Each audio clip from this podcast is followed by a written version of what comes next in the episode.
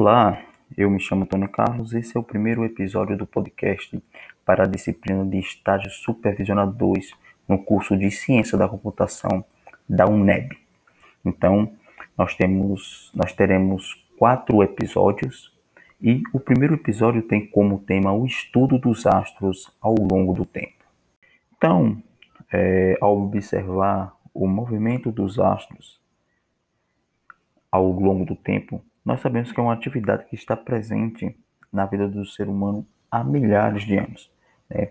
As antigas civilizações de diversas regiões do mundo utilizavam as informações obtidas nessas observações para orientar muitas atividades que realizavam em seu cotidiano, como, por exemplo, a medição do tempo, a agricultura, a caça, a pesca, entre outras atividades.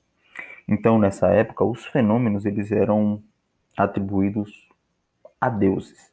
Né? Então, os fenômenos naturais, naquela época, era sempre atribuído a deuses. Além dos fenômenos naturais, também os astros celestes, eles eram atribuídos a esses deuses. Né? Então, as antigas civilizações da Mesopotâmia, ou o atual Iraque, milhares de anos antes de Cristo, já registravam suas observações sobre os astros em placas de barros. Informações como a, o aparecimento de estrelas, seu brilho, sua cor, as condições do céu e também a direção do vento, eles podem ser encontrados nessas placas. Né? Então, você já começa a observar que existia essa, esse registro dessas observações. É isso. Então ali os filósofos gregos também contribuíram muito, muito, muito mesmo para o estudo dos astros. Nós temos o exemplo de Tales de Mileto, né? Ele realizou a previsão precisa de um eclipse solar.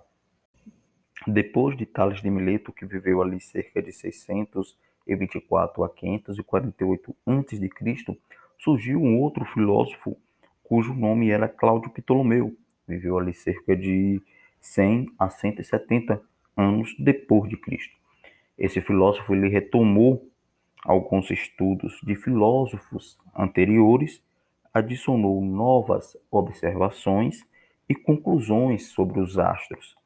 Ele publicou um livro chamado Almagesto e registrou diversas conclusões sobre o movimento dos astros. Então, a partir desse momento, foram criando algumas teorias. É, no próximo episódio, nós vamos falar sobre a teoria de Ptolomeu, que ficou conhecido como o sistema geocêntrico. Vamos explicar mais o que seria esse sistema. E também vamos falar sobre outro é, cientista que é, publicou o sistema heliocêntrico. Então, nós vamos falar no próximo episódio, ainda dentro desse estudo, né, dessa evolução dos astros ao longo do tempo, vamos falar sobre o sistema é, geocêntrico e o sistema heliocêntrico. Obrigado a todos que nos escutaram até aqui. Até o próximo episódio. Valeu!